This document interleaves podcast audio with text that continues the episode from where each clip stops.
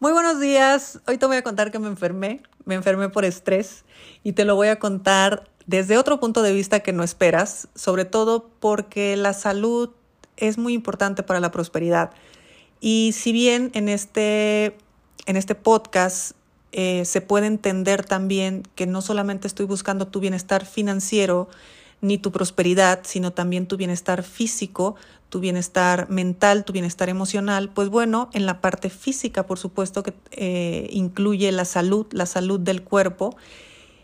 Y en esta ocasión fue justo lo que yo perdí. ¿Y qué fue lo que me pasó? Pues mira, lo que me pasó da igual. Al final de cuentas fue un cuadro de gastroenteritis.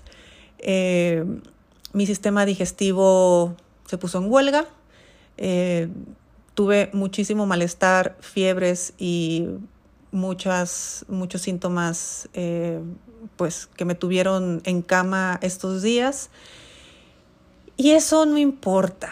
Lo verdaderamente importante es qué me estaba diciendo mi cuerpo a través de esto que me estaba ocurriendo.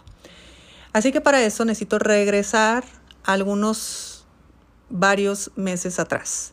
Y te digo varios meses atrás porque hay una clase que a mí me encanta, que nosotros la, la, impartimos en la certificación de finanzas personales, pero hace unos meses atrás tuve la oportunidad de hacerla en vivo.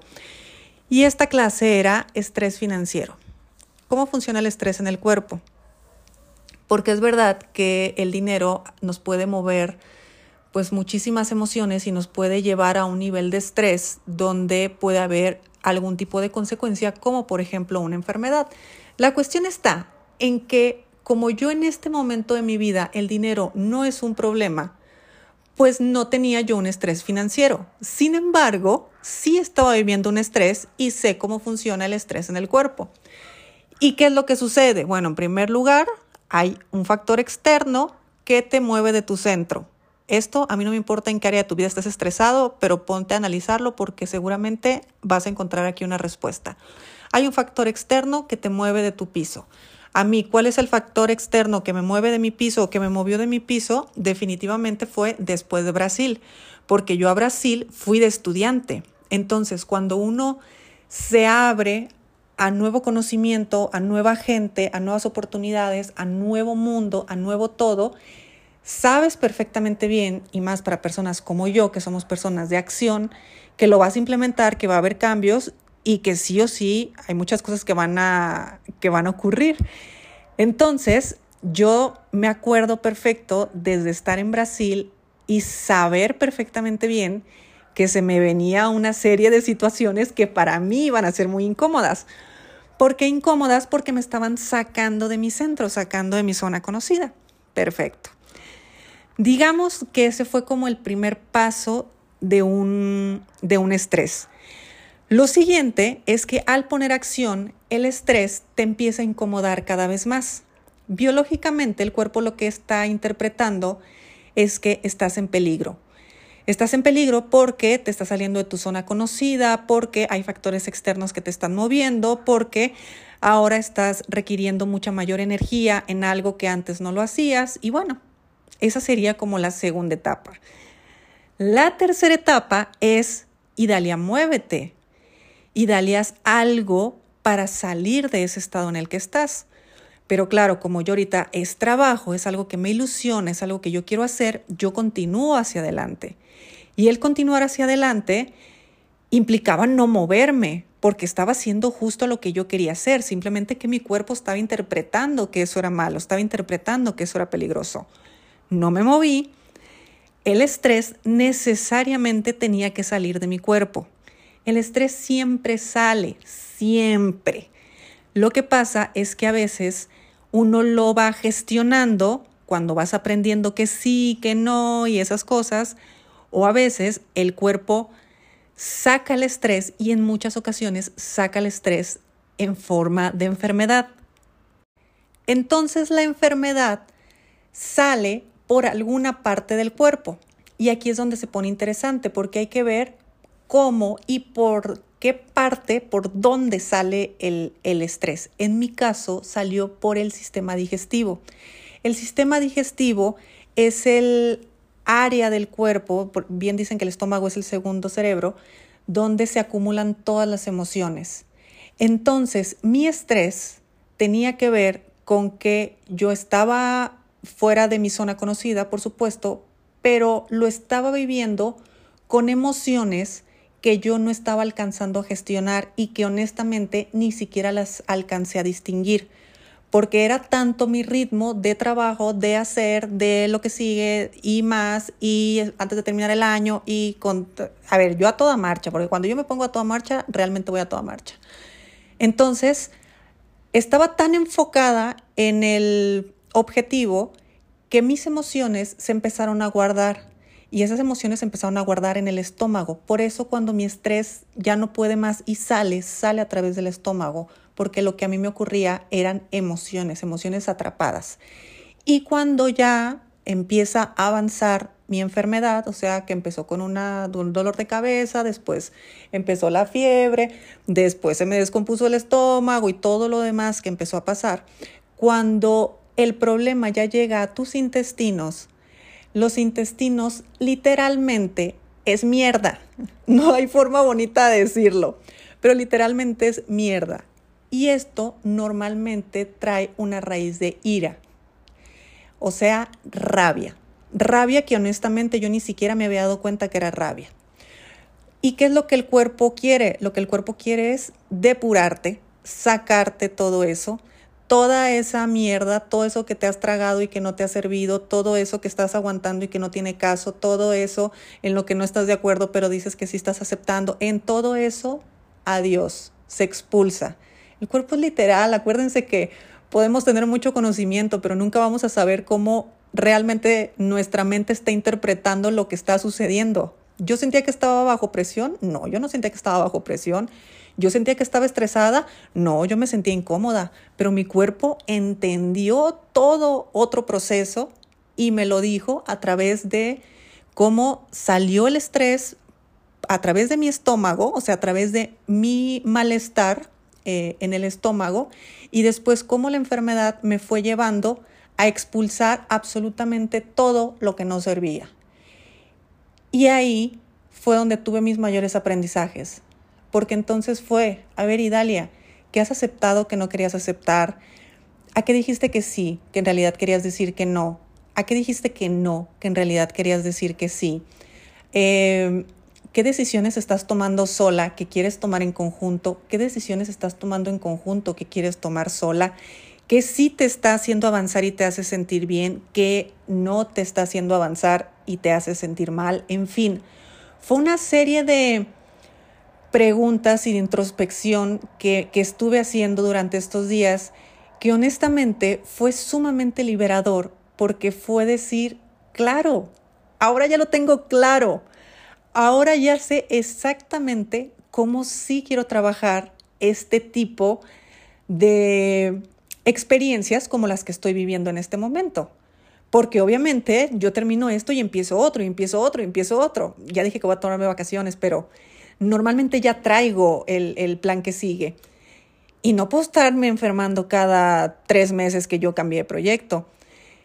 Pero esto tuvo que sucederme para que yo me diera cuenta de todo lo demás. Entonces para mí es muy alentador, por ejemplo, eh, el haber descubierto que yo sentía ira, porque a veces dices, es que estoy demasiado cansado, a veces dices, eh, no sé, tengo miedo, eh, mil cosas que pueden pasar por la cabeza de uno cuando no, el cuerpo te está diciendo clarito lo que es. Y afortunadamente, en mi caso es ira, y pues la ira sé cómo gestionarla, así que ya está. Dos, tres pasos y esto se soluciona.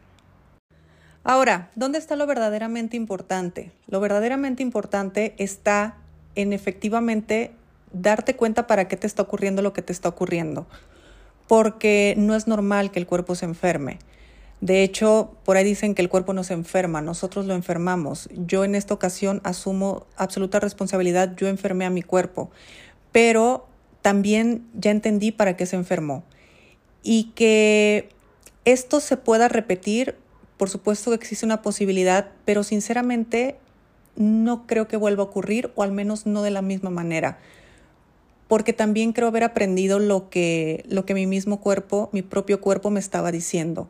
¿Qué ocurre cuando no tenemos este tipo de introspección, cuando no tenemos este tipo de apertura a tomar la responsabilidad de lo que nos está pasando y no simplemente el, ay, pues algo habré comido que me cayó mal?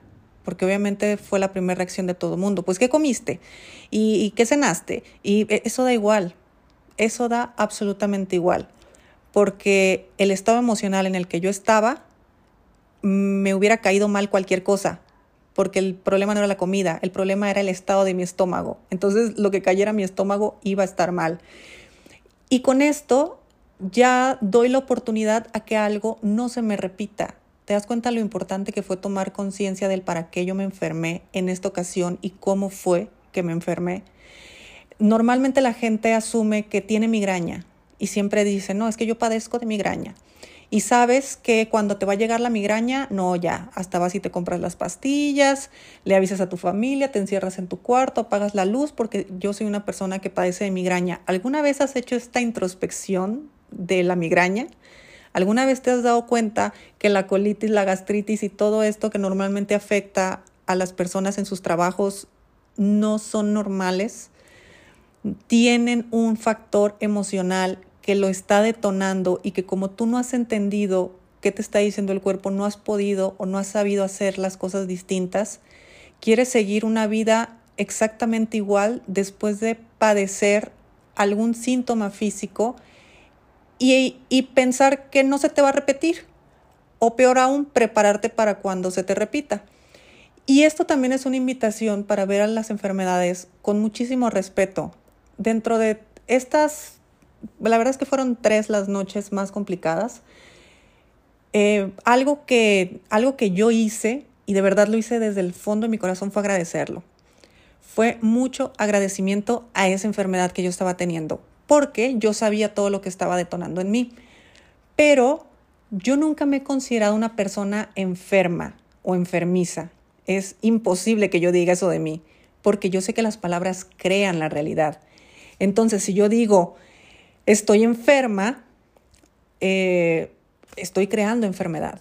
Entonces, para mí, yo soy una persona sana que transité, que transité, perdón, una enfermedad. Pero en ningún momento me he dicho, soy una persona que siempre se enferma o soy una persona enfermiza. No, me enfermé. O sea, soy sana, transité una enfermedad, estuve enferma unos días, pero sigo siendo sana. No hay ningún problema por eso y sobre todo la manera en la que lo, lo transité, porque yo no lo transité con una lucha hacia la enfermedad. Yo no estaba en contra de la enfermedad. Yo no estaba eh, luchando por estar mejor. Yo no no. A ver, es, mi enfermedad fue una tontería, si lo quieres ver así, duró tres días y ya. Pero ¿cuántas veces no tenemos enfermedades que decimos, esta batalla la voy a ganar? Oye, a ver, acuérdate que el universo es literal. Si tú estás luchando por, contra una enfermedad, el universo y tu mente y todo se entiende que tú estás en una guerra.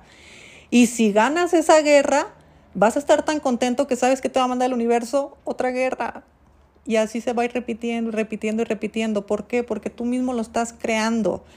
En primer lugar, no hemos entendido para qué nos hemos enfermado, no hemos entendido para qué el estrés ha estado saliendo por determinadas formas de nuestro cuerpo.